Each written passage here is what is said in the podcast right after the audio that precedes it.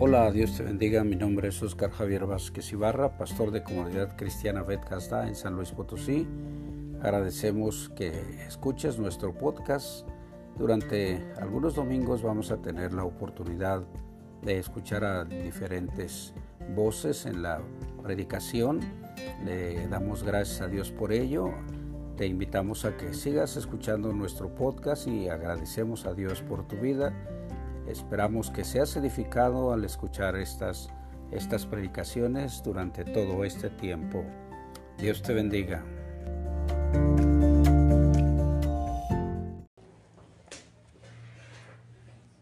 Vamos a orar. Padre, en el nombre de tu Hijo Jesucristo, en esta hora, Señor, estamos delante de tu trono. Te agradecemos, Señor, tu misericordia, tu bendición, tu presencia en este lugar. Gracias porque tienes el cuidado y el control, Señor, en todas las cosas. En esta hora nos sometemos, Señor, a, tu voluntad. Te pedimos que tu Espíritu Santo nos dé guianza, nos dé dirección, revelación, Señor, de tu palabra. Que la palabra que vamos a recibir en este día, Señor, bendiga nuestras vidas. En el nombre de Cristo. Amén. Nuestro tema es conociendo a Jesús el versículo principal que hemos estado leyendo es San Juan 8:32, conoceréis la verdad y la verdad os hará libres.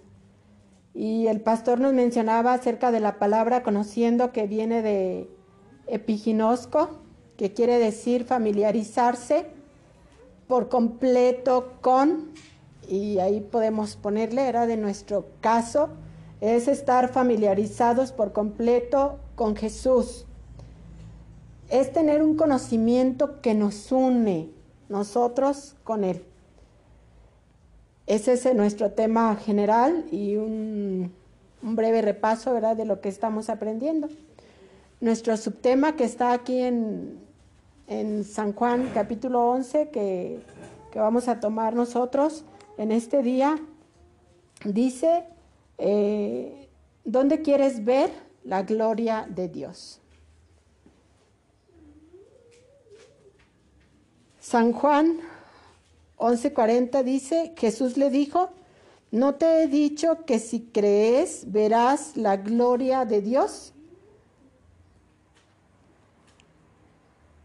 ¿No te he dicho que si crees verás la gloria de Dios? Entonces nuestro título de hoy dice, ¿dónde quieres ver la gloria de Dios?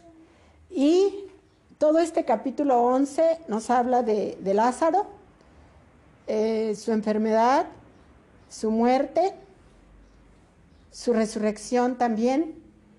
Y para no salirnos de todo lo que estamos viendo, también está, sigue adelante el complot para matar a Jesús, ¿verdad? Para prenderlo y para matarlo. En este capítulo 11 encontramos una familia al principio del, capítulo que es la familia de Marta, de María y de Lázaro. Una familia que vivía en la aldea de Betania, donde Jesús, eh, dicen, ¿verdad? Donde Jesús solía hospedarse cuando iba a las fiestas del pueblo judío en Jerusalén, porque estaba cerca a la aldea de Betania. Entonces Jesús solía hospedarse en la casa de María, de Marta y de Lázaro. Había con ellos lo que nosotros estamos intentando era aprender, vivir y hacer. Vivía entre ellos una familiaridad entre Jesús y la familia de Marta, que era María y Lázaro. Ellos tenían esa familiaridad, convivían, eh, comían juntos. Recordamos que María se sentaba a los pies de Jesús y tenían esa convivencia, ¿verdad? Y ese, a través de esa convivencia, pues ese amor que, nace, ¿verdad? Entre, entre las personas. Entonces había esa familiaridad y se les em, decimos que eran amigos íntimos de Jesús. Entonces vamos a ir al versículo 3 de San Juan y dice, enviaron pues las hermanas para decir a Jesús, Señor, He aquí, el que amas está enfermo. Notemos, ¿verdad? El que amas. No le mandan decir, fíjate, el que te ama. es el que amas está enfermo. María y Marta le mandan a decir a Jesús, Señor, el que amas está enfermo. Y oyéndolo Jesús dijo, esta enfermedad no es para muerte, sino para la gloria de Dios, para que el Hijo de Dios sea glorificado por ella. Y amaba Jesús a Marta, a su hermana y a Lázaro. Cuando le mandan decir el que amas está enfermo, él dice, como quien dice, no se preocupen, ¿verdad? Esa enfermedad no es para muertes, no pasa nada. Y nos confirma Juan, y amaba a Jesús. No solo era lo que las, las hermanas le decían, el que amas. Y amaba a Jesús, a Marta, a María y a Lázaro. El versículo 6 dice, cuando yo pues que estaba enfermo, se quedó dos días más en el lugar donde estaba. ¿Cuántas veces nosotros presentamos delante de Dios una necesidad? Tenemos un problema, tenemos una necesidad, sea familiar, personal, del trabajo. Y queremos de Dios una respuesta pronto, ¿verdad? Queremos que Dios rápido nos responda. Y si no nos responde, como queremos ir rápido,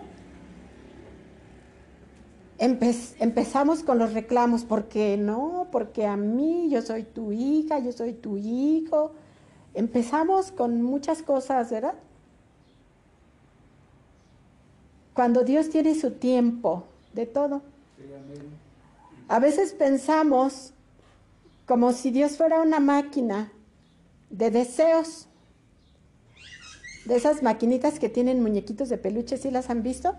Y llegan y le meten una moneda y obtienen un, muñeco, el que sea, porque no lo escogen ver, pero obtienen un muñeco de su máquina. O ven una maquinita de chicles, ¿será? De cuadritos o de bolitas, y llegan y le introducen la moneda y reciben. Y a veces nosotros consideramos como si Dios fuera así.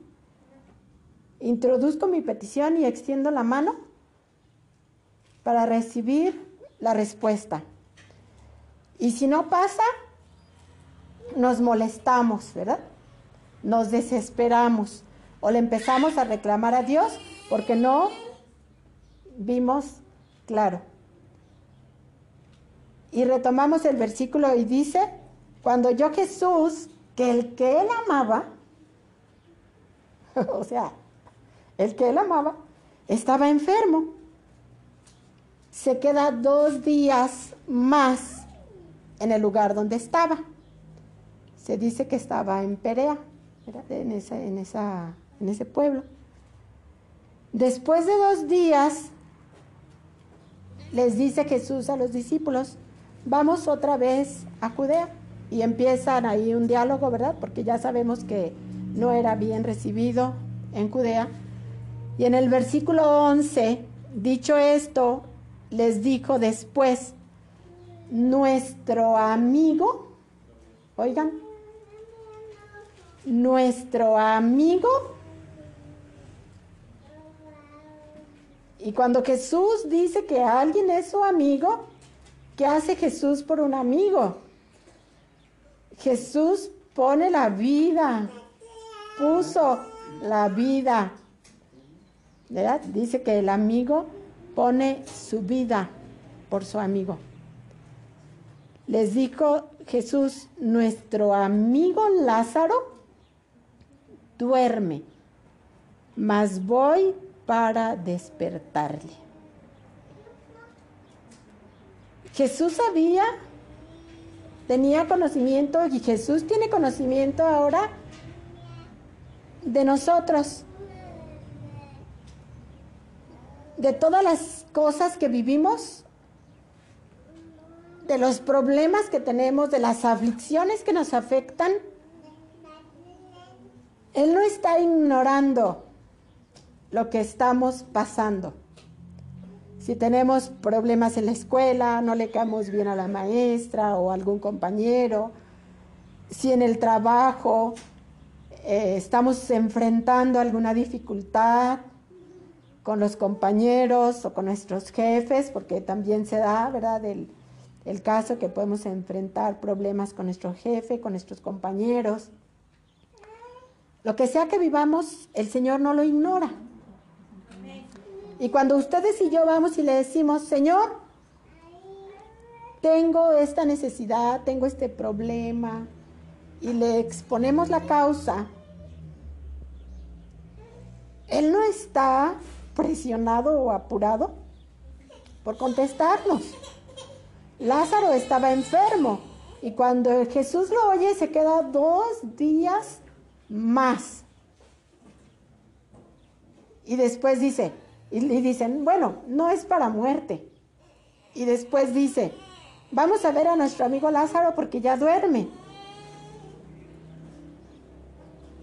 El Espíritu Santo que estaba en Jesús, acordémonos que él había sido ungido, ¿verdad? Por el Espíritu Santo. El Espíritu Santo que estaba en Jesús le hacía saber las cosas, le daba la revelación, el conocimiento de las cosas. En nuestro presente, Dios tiene el conocimiento de nosotros. Y no actúa de acuerdo a nuestras necesidades. Cuando el Señor Jesús estaba aquí, Él decía que Él no hacía lo que Él quería. Él hacía lo que el Padre le decía que hiciera. Y si el Padre le dijo cuando llegaron con la noticia, Lázaro está enfermo, el padre le dijo, quédate dos días más aquí. A través de su espíritu, ¿verdad? Quédate dos días más aquí. Se quedó dos días más ahí. Y cuando Lázaro ya estaba dormido, dijo, vamos a despertarle. Y dicen eh, sus discípulos, si duerme, sanará. Pero Jesús decía eso acerca de la muerte de Lázaro. Él no se había movido del lugar donde estaba, pero ya sabía que Lázaro había muerto. ¿Cómo está esto, verdad? Si dijo al principio, esta enfermedad no es para muerte, pero ahorita dice, es que está muerto. Decía de la muerte de Lázaro. Él entonces les dijo claramente, Lázaro ha muerto. Y me alegro por vosotros de no haber estado ahí, para que creáis, para que creáis. Todas las cosas que Dios hace tienen un porqué, un para qué. Y si Dios no ha respondido tu necesidad inmediatamente, ¿verdad? Es porque Dios no es una máquina de deseos donde introduces tu petición y sale la respuesta. Es porque Dios tiene conocimiento de todas las cosas que nos rodean, ¿verdad? y sabe lo que está haciendo. Sabe los planes que tiene para nosotros, porque dice que Él tiene planes de bienestar para darnos un futuro y para darnos una esperanza. Pero nosotros a veces somos muy, ¿cómo diré? Pues muy inquietos, ¿verdad? Queremos pronto las cosas, queremos rápido que Dios actúe. Y entonces se mueven, se desplazan, estaban, dice, como a 45 kilómetros de distancia de, Perea a Betania, estaban retiraditos como a Villa de Arriaga posiblemente, ¿verdad? Son como 45 kilómetros. Y entonces se, se van, se desplazan a Betania y dice, cuando ellos eh, llegaron a, la aldea de María, de Marta y de Lázaro, posiblemente, ¿verdad? De, este, mandó Jesús a avisarle a Marta que estaban ahí, porque no entró a la casa, había mucha gente. Se cree que Marta, María y Lázaro tenían una posición bien, que eran personas de dinero, personas importantes, porque tenían muchas visitas que iban a darles, digamos, como el pésame. Y cuando Jesús llega a la aldea de, Betania, a la aldea de Marta, de María y de Lázaro, dice, entonces Marta, cuando oyó que Jesús venía, salió a encontrarle, pero María se quedó en casa. Y Marta dijo a Jesús, Señor, si hubieras estado aquí, mi hermano no habría muerto. Señor, si tú me hubieras dado lo que yo te estaba pidiendo, yo no estuviera pasando ahora por estas cosas. A veces podemos decirle ¿verdad? a Dios, Señor, si tú hubieras estado aquí, cuando Dios sabe lo que está haciendo, cómo lo está haciendo y cuándo va a hacer las cosas, ¿verdad? Acuérdense que Él no actuaba por su propia cuenta, lo que el Padre le decía que hiciera, Él hacía. Mas también sé ahora que todo lo que pidas a Dios, Dios te lo dará, como una rectificación, ¿verdad? Si hubieras estado aquí, pero también sé que ahora si pides algo, Dios lo va a hacer, Dios lo va a dar. Y entonces tienen otra plática, ¿verdad? Hay otro diálogo entre ellos, donde Jesús le dice, yo soy la resurrección, yo soy la vida. El que cree, otra vez, ¿verdad? El que cree en mí, aunque esté muerto, vivirá. Recordamos atrás, les dijo a los discípulos, me alegro de por vosotros de no haber estado ahí para que crean. Y ahora le dice a Marta, el que cree en mí, aunque esté muerto, vivirá. Y todo aquel que vive y cree en mí no morirá. ¿Crees esto? Y dice Marta, sí, Señor, yo he creído. Y entonces Marta hace llamar a María, que había quedado en casa, ¿verdad? Y la hace venir. Y nos vamos al versículo 32. 32. María, cuando llegó a donde estaba Jesús, al verle, se postró sobre sus pies, diciéndole, Señor, si hubieras estado aquí, no habría muerto mi hermano. Las mismas palabras de Marta. Posiblemente lo comentaron entre ellas. Si Jesús hubiera estado aquí, Lázaro no se hubiera muerto. Pero ahora tenía cuatro días que había fallecido y entonces aquí estaba yo leyendo, ¿verdad? Y dicen, muy probablemente Lázaro murió en el mismo día que Jesús recibió la noticia, porque fue ese día fueron los dos días que Jesús se quedó más ahí en Perea y el otro día en el que avanzaron ya son los cuatro días, ¿verdad? Que dice que Lázaro tenía de muerto. Y entonces, Señor, si hubieras estado aquí, no habría muerto.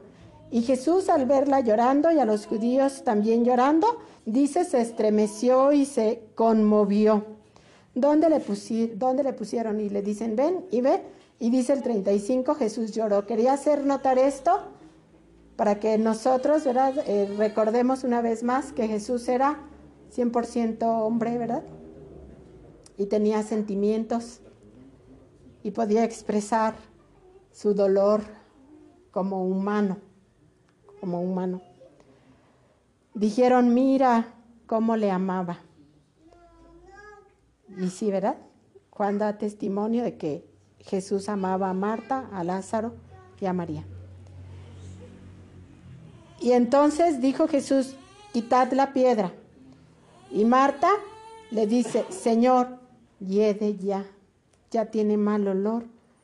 Ya hace cuatro días que murió, que lo sepultaron. Cuando alguien moría en el pueblo de Israel, lo sepultaban luego, luego. No dejaban de un día para otro, no hacían una noche de, de velación o o dos noches, no, no, no, esto era inmediato, cuando se morían, inmediato se sepultaban y tenían una idea, ¿verdad? Que decían que el alma del cuerpo se quedaba con ellos ahí tres días. Entonces aquí por eso dicen hasta el cuarto día. ¿Por qué? Porque el cuarto día ya se había ido esa alma, ¿verdad? Que decían que se quedaba allí y ya no estaba. Entonces Jesús, tomando todas las cosas que vivían, que creían, vino al cuarto día y le dice, Señor, ya se está descomponiendo el cuerpo. Y entonces retomamos nuestro versículo de nuestro tema de hoy, Jesús le dijo, ¿no te he dicho que si crees verás la gloria de Dios? Se lo había dicho antes, si crees en mí, para que crean los discípulos, ¿verdad? Por eso no estuvieron ahí. ¿No te he dicho que si crees verás la gloria de Dios? ¿Dónde quieres ver la gloria de Dios? ¿Qué es la gloria de Dios? La gloria de Dios no es más que la misma presencia de Dios. Recordamos cuando el pueblo de Israel estaba en el desierto, la gloria de Dios, la presencia de Dios en la nube y en la columna de fuego, ¿verdad? Cuando el templo, que la gloria de Dios llenó el templo, la presencia de Dios es la gloria de Dios. ¿Dónde quieres ver la gloria de Dios? ¿Dónde quieres ver la presencia de Dios? La gloria de Dios es lo que le llaman la Shekinah. La presencia de Dios está en todo lugar. Y hasta lo decimos, ¿verdad? Que Dios está en todo lugar. Pero no en todo lugar se manifiesta la gloria de Dios. ¿Dónde quieres ver la gloria de Dios manifestada? Porque vemos la gloria de Dios en sus obras. Los cielos cuentan la gloria de Dios. Dice el salmista, ¿verdad? Los cielos cuentan la gloria de Dios. Dios está en todas partes, pero no se manifiesta en todas partes. ¿Dónde quieres ver la gloria de Dios manifestada? ¿Quieres ver la gloria de Dios manifestada en tu vida? ¿Quieres ver la gloria de Dios manifestada en tu familia? ¿Quieres ver la gloria de Dios manifestada en tu congregación? ¿Quieres ver la gloria de Dios manifestada en donde tú te mueves? ¿En tu trabajo? ¿En tu comunidad? Solo tenemos que creer. No te he dicho que si crees verás la gloria de Dios. Tenemos la oportunidad de creer, aunque no estemos viendo, porque eso es creer, eso es la fe. La fe es la sustancia de las cosas que se esperan, la demostración de lo que no se ve. Aunque el Señor diga, me voy a tardar dos días, dos meses, dos años, en contestar tu respuesta, ¿verdad? En darte la respuesta a tu oración, a tu petición. Voy a tomarme mi tiempo. Y dejamos de esperar que Dios se manifieste como maquinita de deseos, ¿verdad? Donde introduzco y recibo. Donde nosotros nos sometemos, ¿verdad? Y creemos y esperamos. y empezamos a quitar de nuestra mente, Señor, si tú hubieras hecho aquello, si hubieras si me hubieras respondido aquella vez, si esto, porque Dios tiene sus tiempos y sus formas para hacer las cosas. ¿Dónde quieres ver la gloria de Dios manifestada? Eso es donde cada uno de nosotros, ¿verdad? querramos ver que se manifieste la gloria de Dios. Y lo que tenemos que hacer es creer y esperar en el tiempo de Dios. Eso es todo. Entonces quitaron la piedra donde había sido puesto el muerto. Y Jesús alzó los ojos y dijo, Padre, gracias te doy por haberme oído. Yo sabía que siempre me oyes, pero lo dije por causa de la multitud que está alrededor, para que crean que tú me has enviado.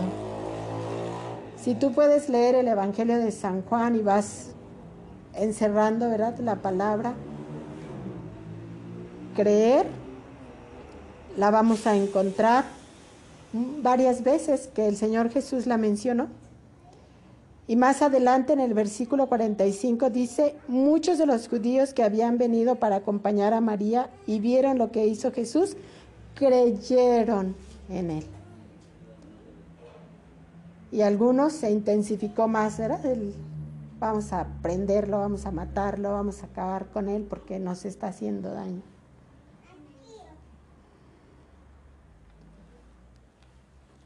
Él quiere que creamos, que esperemos, que confiemos, aunque no veamos nada, ¿verdad? Aunque no estemos viendo las respuestas y no estemos viendo nada, nuestra oportunidad que tenemos es creer para que la gloria de Dios se manifieste en nuestra vida, en nuestra familia, en nuestra congregación, en nuestra comunidad, en donde nosotros nos encontramos.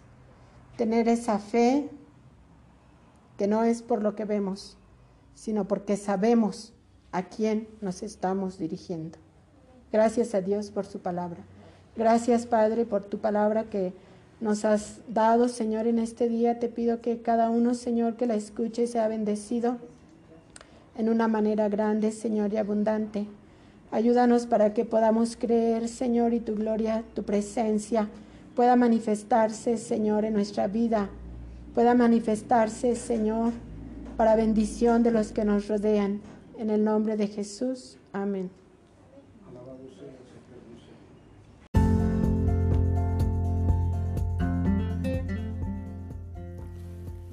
Agradecemos a Dios tu atención por escuchar este podcast.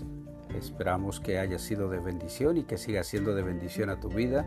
Te invito a que recibas la bendición que Dios tiene para ti en esta hora. Yahvé te bendiga y te guarde. Yahvé haga resplandecer su rostro sobre ti y tenga de ti misericordia. Yahvé alce sobre ti su rostro y ponga en ti paz.